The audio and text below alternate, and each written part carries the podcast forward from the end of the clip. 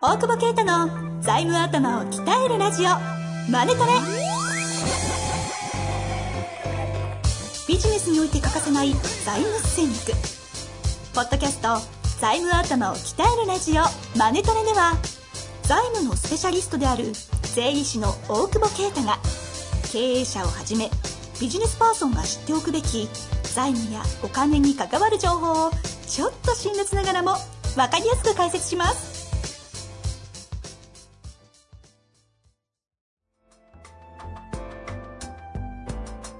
こんにちは、遠藤和樹です。大久保啓太の財務頭を鍛えるラジオ、マネトレ。大久保さん、本日もよろしくお願いいたします。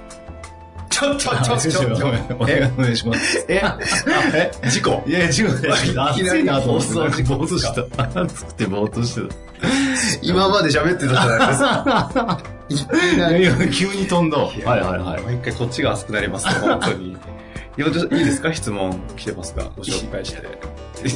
今ちょっと嫌だったかもしれませんけど。全然頑張ります。お相手ください。頑張りますでは行きます。はい。えーこの方、セールス販売職の27歳からご質問来ておりますので、ご紹介したいと思います。 27歳。 27 27歳。この間27歳。アウトロー採用ってさ。ちょっとね、質問を呼ぼうと質問して。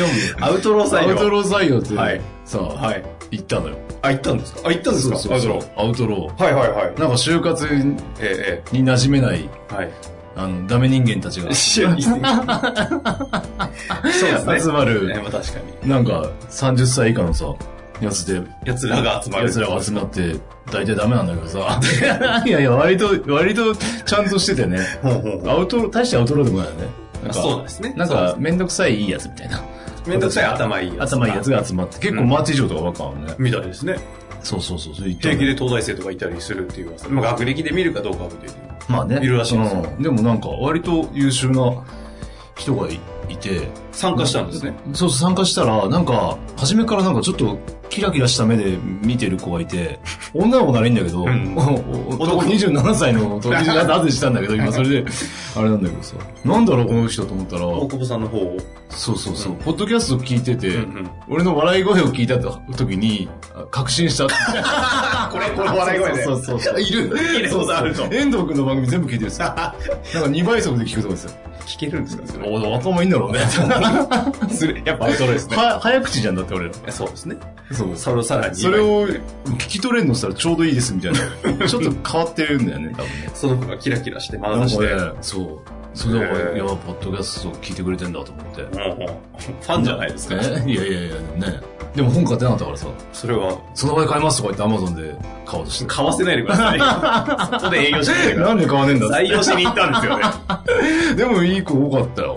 あれいいんじゃない中小、ベンチャー企業が向いてる。なんか大企業とかじゃないよね、みたいな。もうそういう時代じゃないでしょ、みたいな子が、就活になって、ななんで金髪じゃいけないんですか、みたいな感じとか。 でもなんか、アウトローの前でプレゼンされるときに、大久保さんなんか結構、お前らなんかアウトローじゃねえ。俺が本本物のアウトローだ。リアルアウトローです、つってね。 リアルアウトローです。大学の時の写真見たらみんなが引いてた引いたって聞きました けど。ちょっと引いてましたね。 そうリアルアウトロー。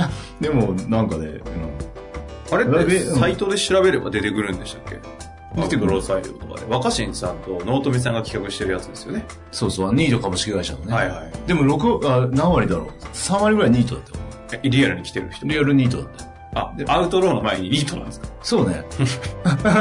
学生が半分、もうちょっといいのかな、ん ?6 割、7割って。あとは、本当に無職とか、既卒で無無職ってことか。そうそうそう、ニートっす、ニートっすって言ってた。 そんなに一日でニートって聞かないよね、言 葉確かに ね。いや、でもなんか、あでもなんか悩んで、夢を追ってて、ニートとか。へーまあ、そんな場所に行った場。所で、だから、うん、ちょっと尖った学生っていうかね、うんうん取りたいベンチャーとかだったら、なんか多分、働く、職種とかわかんないけど、うんなんか、こういう人たちと働きたいみたいな、なんとなく漠然とた、あの、したはい。感じの思いがあって、で、ひ人でこう、人にコミットして働くような子が多あかったから、あ。創業社長とかベンチャーとかね、うん金がいそうですよね。そ、そこで社長の魅力が伝えられると、はあはあはあ結構ついてくるんじゃないかな。大久保さんどうだったんですかえ魅力の伝 え。どどうですかね半々じゃないで すかやばいやつ来たって思った。賛否が出れる賛否分かれる。ビビるやつと、惚れるやつと。いや、わかんないけいや、合いそうですよ、ねまあまあまあ今度どっかのタイミングで、あの、僕も仲いいので、はい若新さんとのぞみさん呼びましょど。うおか。いいっすね。もう全員アウトローみたいになっちゃいますけど。確か大に。丈夫ですかね全然財務関係なかった、ごめん。本当ですよ。本当ですよ。私が忘れてまなしんだっけた。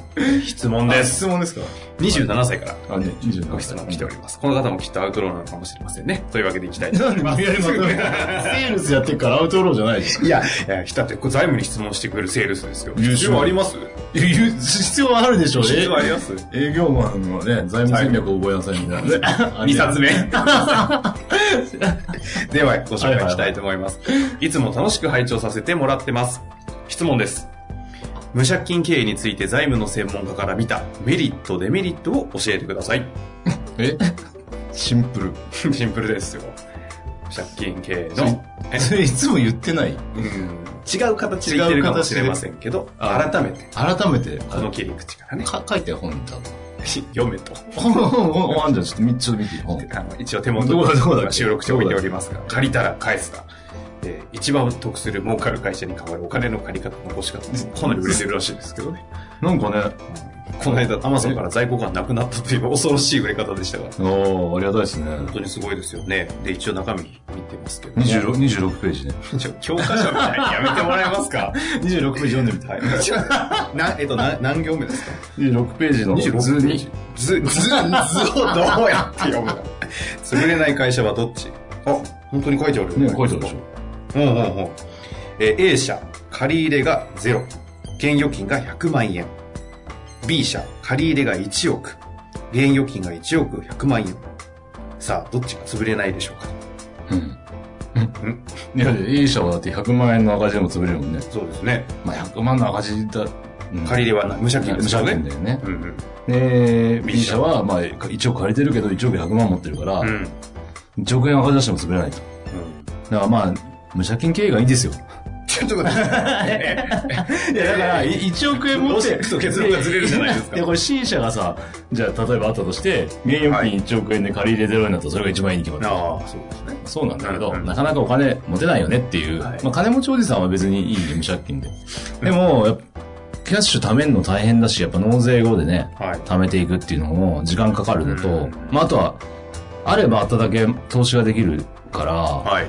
増やせる可能性が大きいな。まあもちろんリスクも上がるんだけど、うんだから何がしたいかっていうことではあるんだけど、まあメリットとデメリットって言ったら、メリットは、えー、無借金、無借金経営のメリットが。取り立てられないってことだね。当たり 前。そうですね。うん 無借金経営のメリットを取り立てられない。連邦はない。うんただまあ倒産しないとは限らないですよね。取引先に払えないとか、うんうん。いう従業員に払えないっていう問題も出てくるから、ただ銀行に、あんまメリットないんじゃないそしたら。あれやっぱそうだよねまあ、。つ、つ、潰れないというか、取り立てられないはあり取ますり立てられないはあるけど、うんな連帯保証取られないとかね、うんうん社長個人に来るっていうのは多分銀行の借り入れだけでしょうから、うんうん。そういう意味ではメリットは社長個人守れるってことじゃないかまあ、自己破産もしなくていいですし、ね、自己破産もし最悪の場合にはいや自己破産するよえ取引先がだって取引先とかが破産あそうでも破産はするなっていうのがね何ページだっけあ、それはいい。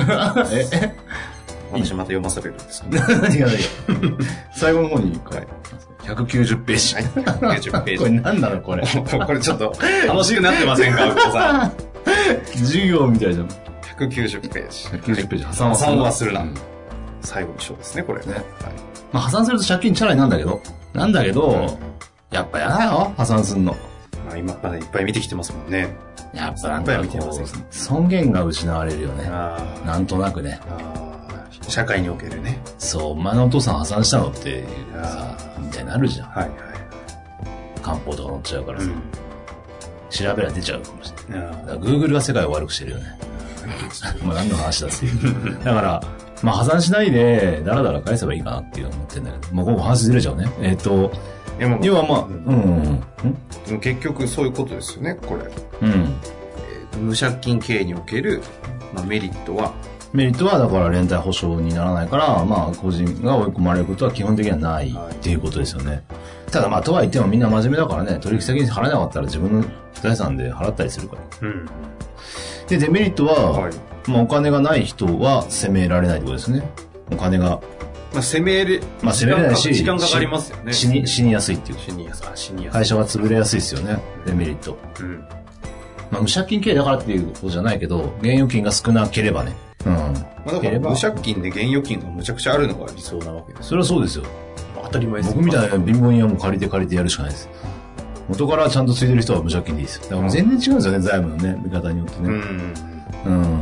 まあ、でもまさにね、今まで言ってきたことを違う切り口で今お話しいただきましたけど、そう、そうでしょそういうことですよねち。ゃんと話してないですよね、僕多分えねいや。適当に話してるからね。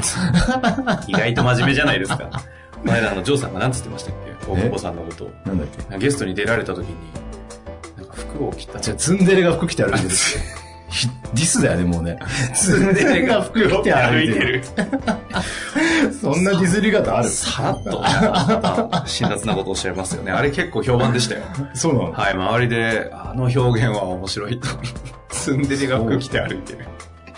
言えてみようですこね。のアウトかもなん だ。 ディスです、ディス。 まあ、ということですけどね。ディスかディスですアウトかも。あ不可能ですあーねじゃあ、まあ、無借金経営についてのメリット、デメリット。まあでも、ここに関しては以上って感じですよね。うーん、そうっすね。よく一般あ、だから、だら、から一番いいのは、あれですよ。その、一番いいのかどうかわかんないけど、一般的にはやっぱりキャッシュも、あの、貯められるお金よりも必要なケースが多いから、うんで、借り入れはせざるを得ない。であれば、やっぱ実質無借金ですよね。借り入れよりも、はいはい。キャッシュを持ってるっていう状態が、僕僕はまあ、お、お、およその企業に当てはまる、まあ一番いい状態なんじゃないかなっていう。ね、26ページの ね。B 社がそうですよね。今の、おやっぱうまいですね。やられました。はい。買い買いたくな不意るをつでしかれょ。ま買いしたくなるでしょ、これ。思わずで開いちゃいましたし。 そうそうあ20 26ページの会社は B 社はほら。これ若干巷で流行り そうですね。26ページ。だって1億借りて1億100万だから、気が向いたら返せるんですよ。うんうん。まだリリスクないじゃないですか。まあだからそうかそうか、その借金がどうかっていう前に、実質無借金は、うんまあ一番かどうかわかんないですが、まあまあそうね非常にいい財務が強い状態ってことです。そうそうそうそう。だから、無借金かどうかというよりは、その現預金が必要な額あるかっていう、足りるかっていう、潰れないかっていうことから考えたときに、そっちは重要なんで、うん要は、負債が、借り入れがあるかどうかよりも、現金があるかどうかっていう目線で、足りなかったかったら借り入れをするしかないというか、まあその時のメリットとか、そんな感じでしょうね。感じですかねうん。うんうん。まあまあ、もう、まあ、こうからきちんとした回答を、教科書も使って教えていただいたと思いますので。 まあ一度ね、今のお話を聞いた上で、い26ページに書いてありますねでもこれセールスの子だから、はいうん借金しない方がいいと思うけどね。このことがする、この そのことじゃないよね。するわけ違じうゃなよいね。 違うよね。経営の話だよね。いやいや、勉強してるんじゃないですか。ああ、そういうことね。はいいや、だと思いますよ。そうだよね。はい。い。ねセールス寄りながら借りるしてね、、アイフルとかい行かれちゃ困るなと。まあ、行ってもいいんだけ その前にど。そん な、そんな、そんなの解決できない でしょ。その時は 節約、節約、節節 約。まあというわけで、あの、ははいい、きちんと答えいただいたと思いますので、ちょっと一度、あの私としては、このは本、い借りたら返すな、読んでいただくと。 26ページ ね。一応 図ですから、 書店で立ち読みしてください。買ってよ。 まあ、というわけで、また、あの、質問、今回で書籍出してから質問の量が非常に増えてますので、やっぱり影響あるなとあーありがとう思ございいまますすので、また次回も質問の方行きますので、はい。あり引き続きよろしくお願いいたしまおす。願いしますというわけで、本日もありがとうございましたがとう。ございました。